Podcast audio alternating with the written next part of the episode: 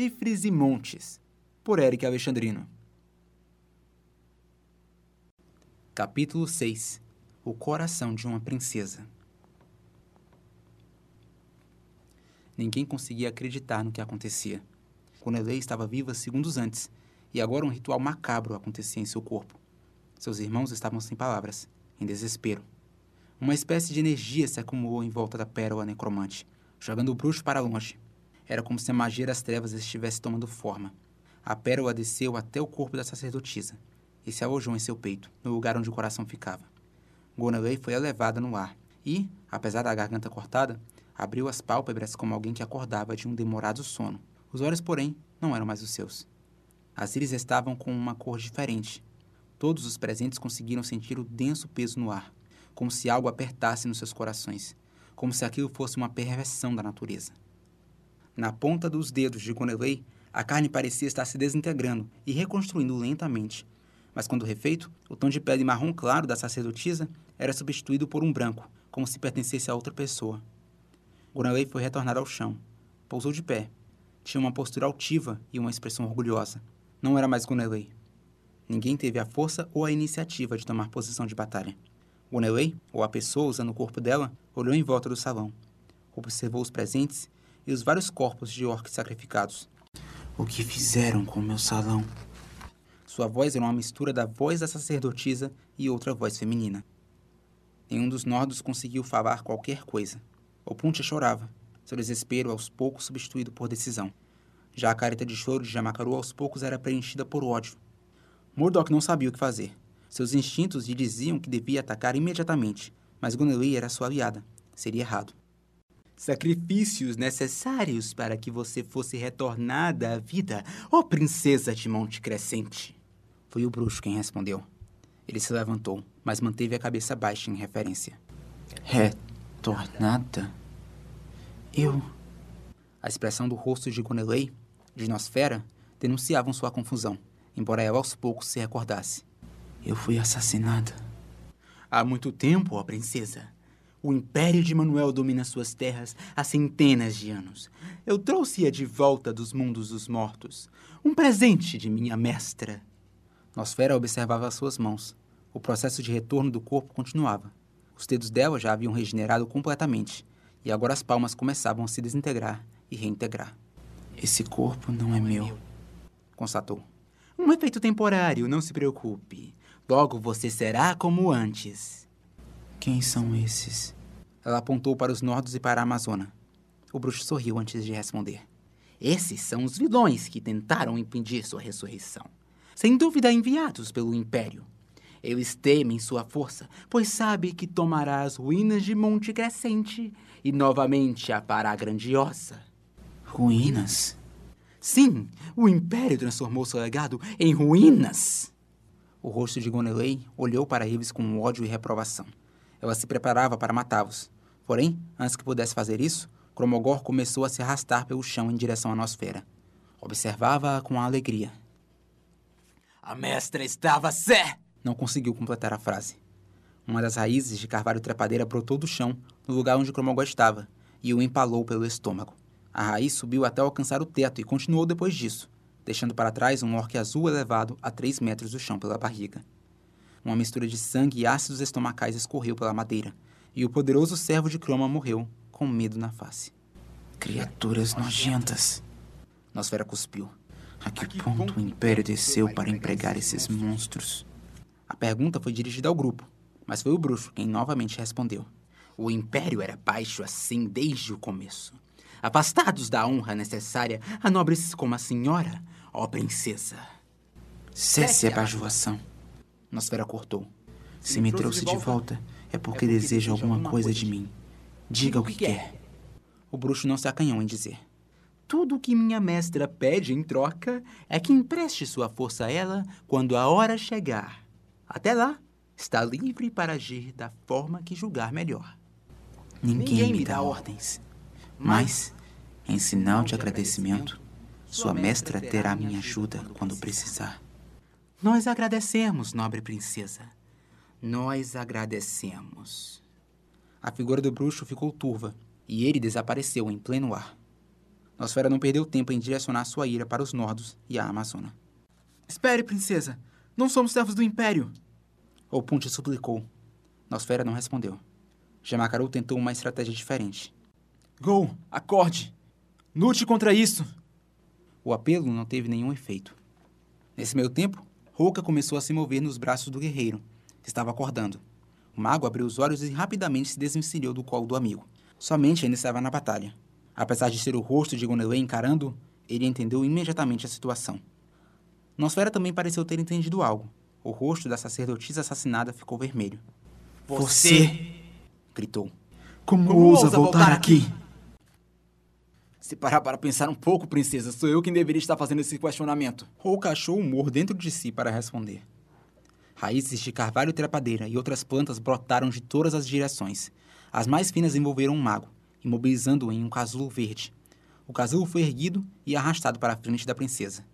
Não, Não acredito que depois de todos esses anos terei a chance de me vingar contra você.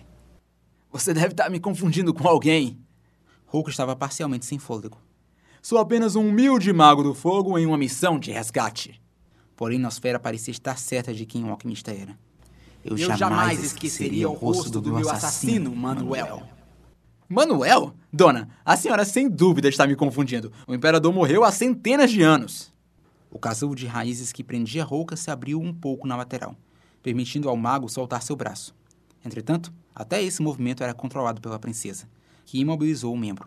Ela olhou para o próprio braço direito, ou melhor, para sua mão regenerada no braço de Gonelei, e falou: Se me lembro bem, você começou cortando meu braço fora, não foi? Estava com um característico tom de voz que apenas pessoas exercendo uma esperada vingança possuíam. Pequenas raízes começaram a entrar dentro do braço do mago, deixando sua pele com um aspecto verde e estourado. O mago gritava e gemia de dor. Shemakaru, Opuntia e Mordok, que até então assistiam tudo calados, finalmente puseram-se à frente, decididos a salvar o amigo. Acorde, Go! Eu sei que você consegue! Jamacaru tentou de novo. Mordok, ainda que ferida, correu em direção à espada de Cromogor. Conseguiu pegá-la, mas no instante seguinte, ela e a lâmina também foram encasuados por raízes. O mesmo aconteceu com Opuntia e Jamacaru, que impotentes nada conseguiram fazer. Nosfera era muito poderosa. Lutar contra ela e suas raízes era como batalhar uma legião. Vocês, Vocês terão suas punições no momento certo ratos do Império. Apesar das palavras, a tortura contra Hulka continuava. Antes, preciso recuperar minhas forças. Preciso entrar em contato com a Terra. O mago, entre seus gemidos de dor, conseguiu expor uma fraca risada e dizer: E esse ainda não é seu máximo? Nosfera passeou por seu castelo, uma das poucas construções de Monte Crescente, a cidade, a permanecer intacta. Os quatro casulos verdes a seguiam, erguidos por raízes no ar. Hulk estava ocupado demais sendo torturado para tentar escapar. Mordok estava fraca demais para pensar em alguma coisa, e Jamakaru sussurrava para si mesmo palavras de ódio e vingança. Opuntia estava de olhos fechados, concentrada. Antes de saírem do castelo, encontraram alguns orcs remanescentes, seguidores fiéis à procura de seu mestre. Nosfera prontamente matava todos com uma facilidade assustadora. Suas raízes eram imprevisíveis, era como um adversário de mil braços. A escuridão da noite ainda era profunda quando saíram do castelo. A maioria das tochas havia se apagado, e as poucas remanescentes estavam distantes. Nosfera se ajoelhou e tocou a terra com suas mãos. Uma fraca luz roxa emanava de seus braços, onde o processo de desintegração ocorria. A terra me conta. As, As bestas verdes ocupam minha cidade. Não mais! O chão tremeu, e som de plantas crescendo dominou o ar. Levantem-se, meus filhos. Levantem-se e massacrem aqueles que sujam nossa terra. Mesmo na fraca luz, todos conseguiram ver o fabuloso nascimento do gigante de carvalho. Raízes cresceram sem parar, enrolaram-se uma nas outras e tomavam forma. O ser de madeira tinha cerca de 3 metros de altura. Um dificilmente será suficiente para matar todos os orcs, princesa. Rouca apontou. Opuntia desejou silenciosamente que ele calasse a boca, mas o mago prosseguiu. Se não for me intrometer demais, talvez você queira os conselhos de alguém sábio e vivido. Estou disposto a me oferecer para esse importante serviço. Um dos meus filhos nasceu em todo ponto da cidade onde as bestas estão, todo. Ela não dignificou a oferta do mago com uma resposta. Os braços de Nosfera já estavam completamente renovados, e a substituição alcançou os ombros. Meu filho, mate-os. Os casulos foram jogados no chão, e o gigante de carvalho começou a caminhar na direção do grupo. Presos pelas raízes, nenhum deles podia fazer qualquer coisa. O Ponte estava com uma terrível mistura de sentimentos em seu peito. A princesa era uma força imparável. Não sabia como lutar. Não sabia sequer se deveria lutar. Como ela poderia atacar o rosto de sua própria irmã?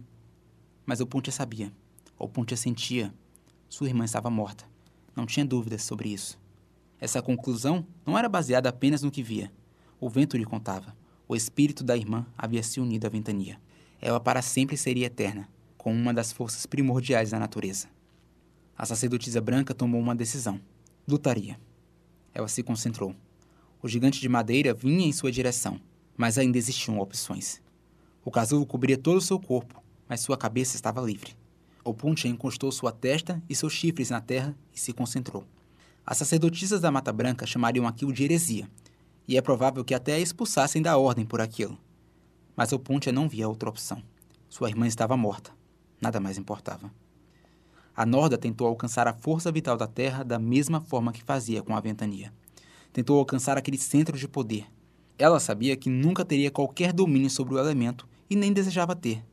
Tudo o que queria era passar uma mensagem. Terra sob meus pés. Eu sou uma sacerdotisa amada pelo vento. Então escute minha mensagem. Poderosa terra que guia todos os seres vivos, me escute, pois minha mensagem é importante. Pare de conceder sua força para sua aliada. Pare de ajudá-la. Pare de ouvi-la. Pare de servi-la. Não tenho poder para vencê-la, mas sou amada pelo vento e faço uma promessa. Prometo que se eu morrer, o vento irá se vingar. Prometo que o ar abandonará essa região para sempre. Prometo que nada mais respirará sobre esse solo. Prometo que o vácuo nessa região matará toda a vida. Prometo que tudo apodrecerá. Prometo que a morte será a ordem. Escute o que eu tenho a dizer, terra sob meus pés, pois faço uma promessa e irei cumpri-la. Era uma medida desesperada, mas era o último recurso que o Pontia tinha. Ela, sozinha, não era poderosa o suficiente para cumprir sua palavra, mas se usasse a energia de sua morte, conseguiria fazer o que prometera.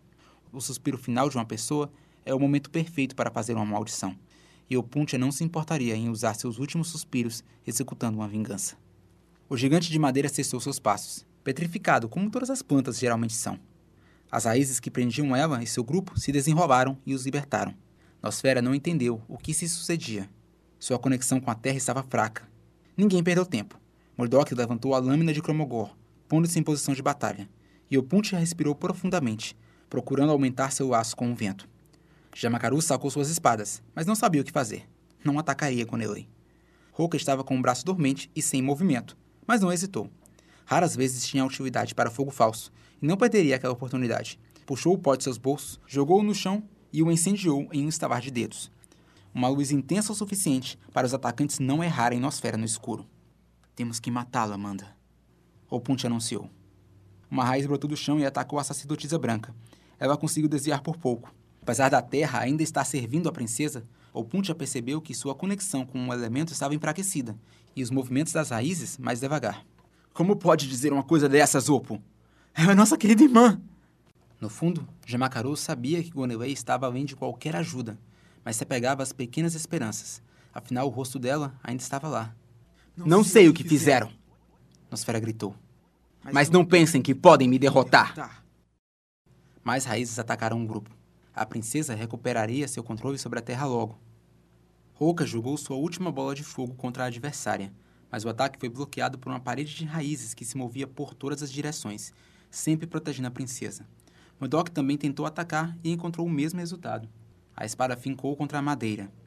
O Puncha disparou uma flecha, porém antes do objeto sequer alcançar a parede de madeira, criou raízes próprias e virou uma pequena muda. Nosfera se isolou dentro de um de seus casulos de madeira. Ao contrário dos outros, porém, esse flutuava a três metros em pleno ar e possuía diversos tentáculos de raízes. O ritual de ressurreição está incompleto. Hulk explicou. Ela ainda não recuperou todos os poderes. Acreditem quando eu digo. A demonstração que tivemos até agora é menos da metade do verdadeiro potencial dela. Como podemos derrotá-la? Murdoch era objetiva. Antes do corpo ser completamente regenerado, devemos acertar um golpe no coração. Lá é onde a pérola necromante reside e exerce seu poder. Qualquer dano que inflijamos nela enquanto o ritual acontece será curado instantaneamente. Mas se destruirmos a própria pérola, o corpo será destruído. O corpo de Gonelei! Gemakarou protestou. O corpo de Nosfera! Opuntia contra-argumentou. Ela segurou seu irmão pelos ombros. Seu rosto ainda estava sujo das lágrimas que derramou. Gonelei está morta. Mas ele está ali! Escute o que eu tenho a dizer, meu irmão, pois é importante. Você é uma pessoa que vive guiada por suas emoções, mas também é uma pessoa que sempre corrigiu o que está errado. Aquilo não é Gonelei. Aquilo é uma coisa usando o corpo dela. Aquilo é uma coisa que desonra o corpo de uma pessoa que você amou. O que isso faz você sentir? Tristeza? Luto? Não. O Jamakaru que eu conheço seria governado pelo ódio e seria governado pela necessidade de corrigir esse erro e seria governado pela necessidade de corrigir o que está errado aqui, agora. Alimente isso, Jamakaru. Alimente essas emoções. E nos ajude a matar aquela coisa que desonra o corpo da minha irmã. A dúvida abandonou o rosto do guerreiro. Vamos matá-la, sussurrou. Antes temos que destruir aquele casulo. Murdoch observou. Esse é o problema. Eu conheço essa técnica. O casulo também regenerará de qualquer ataque. Temos que infligir um dano poderoso e permanente no casulo. Eu tenho mais uma magia na manga, mas só posso usá-la uma vez e eu ficaria impotente contra a princesa. Além do mais, teremos que agir rapidamente. O casulo pode ser reconjurado facilmente. Temos que ser rápidos. Se tivermos uma visão clara de Nosfera, eu e Murdoch conseguiríamos. Jamakaru declarou, decidido. Ele olhou para a Amazona buscando uma confirmação. Ela assinou em consentimento. Nosfera retornaria em toda a extensão de seus poderes em alguns minutos. Não havia tempo a perder. Todos os quatro já sabiam o que fazer e fariam sem hesitar. Sangue voltou a escorrer de Murdoch, que respirava com dificuldade. Sua visão estava turva e ela desmaiaria a qualquer instante. Apesar do risco de morte, ela não hesitaria. Aquele era o momento mais feliz de sua vida. Depois de vários dias como cativa de um grupo de orcs, Opuntia estava mais cansada do que esteve em muitos anos. Todo seu corpo doía, a mente girava. Sentia a ventania irada com ela por ter se comunicado com a terra. Sentia o ar em seus pulmões queimando. Porém, aquela experiência ensinou-a que as sagradas regras do vento não eram absolutas, e pela memória da sua irmã, ela não hesitaria mais. Roca temia ter que amputar o braço depois desse dia. As sensações do membro variavam entre a dor absoluta e sensação alguma. Seu rosto estava inchado e ensanguentado, e na fragilidade de seu próprio corpo, ele sabia que qualquer golpe bem aplicado poderia matá-lo. Mas o que é a vida sem um pouco de emoção? A morte para o mago era apenas uma inconveniência. E além do mais, ele também estava com raiva. Conheceu Gwenelei por pouco tempo, mas gostava dela. Rouca não hesitaria. Jamakaru sangrava por várias partes do corpo, sinais das batalhas que travou ao longo da noite. Se não tivesse a motivação da vingança, provavelmente já teria desistido. A dor da perda era amarga e duradoura mas o guerreiro precisava continuar. Um guerreiro nordo nunca para, sua missão é eterna. Por sua vingança, Jamakaru continuaria. Jamakaru não hesitaria. Os quatro se posicionaram, preparados para atacar. O casulo de madeira pareceu sentir a intenção, pois lançou seus tentáculos contra eles.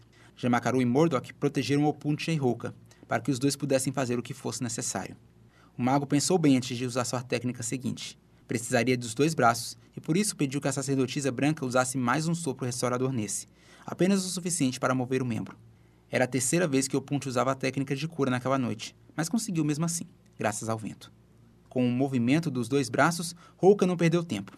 Essa técnica se chama salamandra.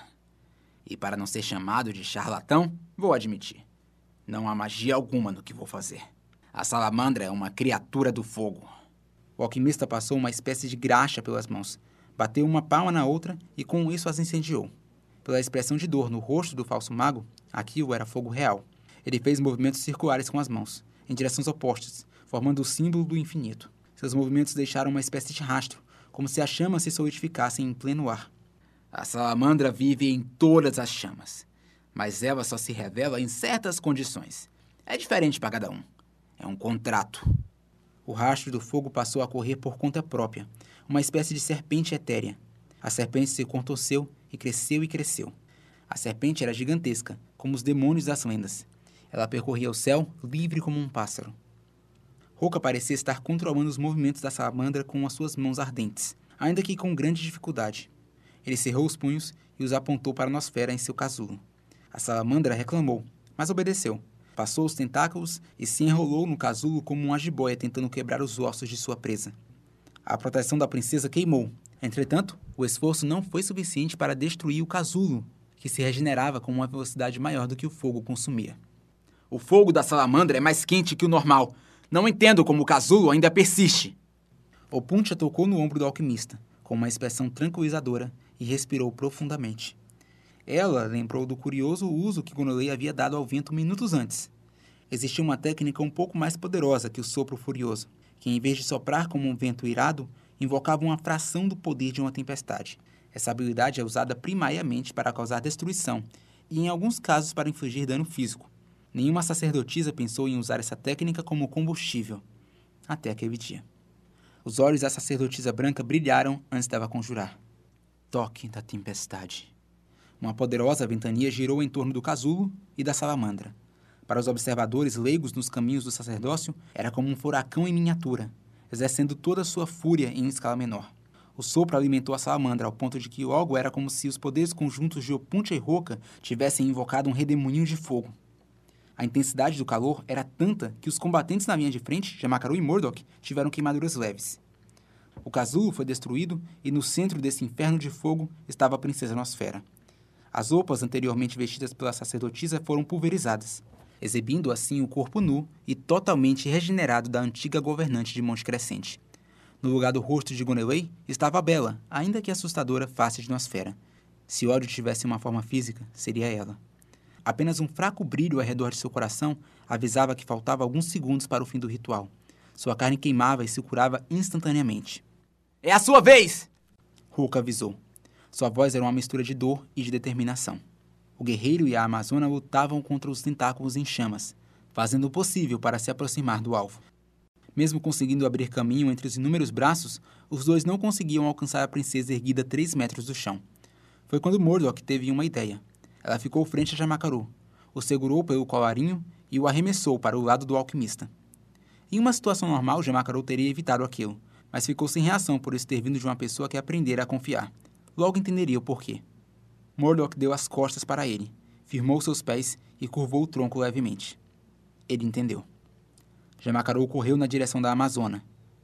Atrás da guerreira, e com um impulso suficiente, Jamacarou pulou sobre suas costas e tomou bastante cuidado para que a potência de seu próprio salto fosse transferida pelo corpo da aliada ao invés de usar a coluna dela como apoio. Quando o guerreiro saltou rumo à nosfera, os pés de Murdoch afundaram poucos milímetros no chão, rachando a rocha maciça. Em pleno ar, quase no centro do inferno de fogo, Jamacaru largou suas espadas e expôs suas garras, seus espinhos. Seu único alvo era o coração da princesa. Nosfera tentou mover uma de suas raízes tentáculos para lhe proteger, mas ele estava rápido demais e havia poucos braços de madeira restantes. Na face do jovem, ela viu a si mesma. É fácil reconhecer o ódio. Os espinhos entraram em seu peito com rapidez e suavidade, ela sentiu algo trincar em seu coração. Apesar de estar no centro de um furacão em chamas, a princesa sentiu o frio toque da morte em sua alma, tão aterrador quanto na primeira vez que foi assassinada. Ela olhou para o rosto de seu primeiro assassino, metros à frente, e odiou. Ela olhou para o rosto de seu segundo assassino e, por alguma razão, teve misericórdia. Alguma coisa dentro de si clamava por misericórdia. E assim ela o fez. Nosfera não tinha memórias de depois de morta. Não sabia se tinha ido para o céu, para o inferno, para algum lugar no meio ou para lugar algum. Antes que pudesse pensar mais sobre isso, ela sentiu seu corpo desintegrar. A sensação não era dolorosa, mas dificilmente poderia ser descrita como agradável.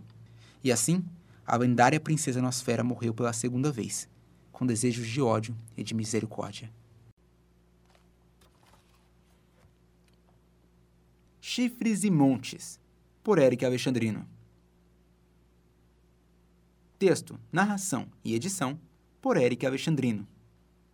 Obrigado por ouvir.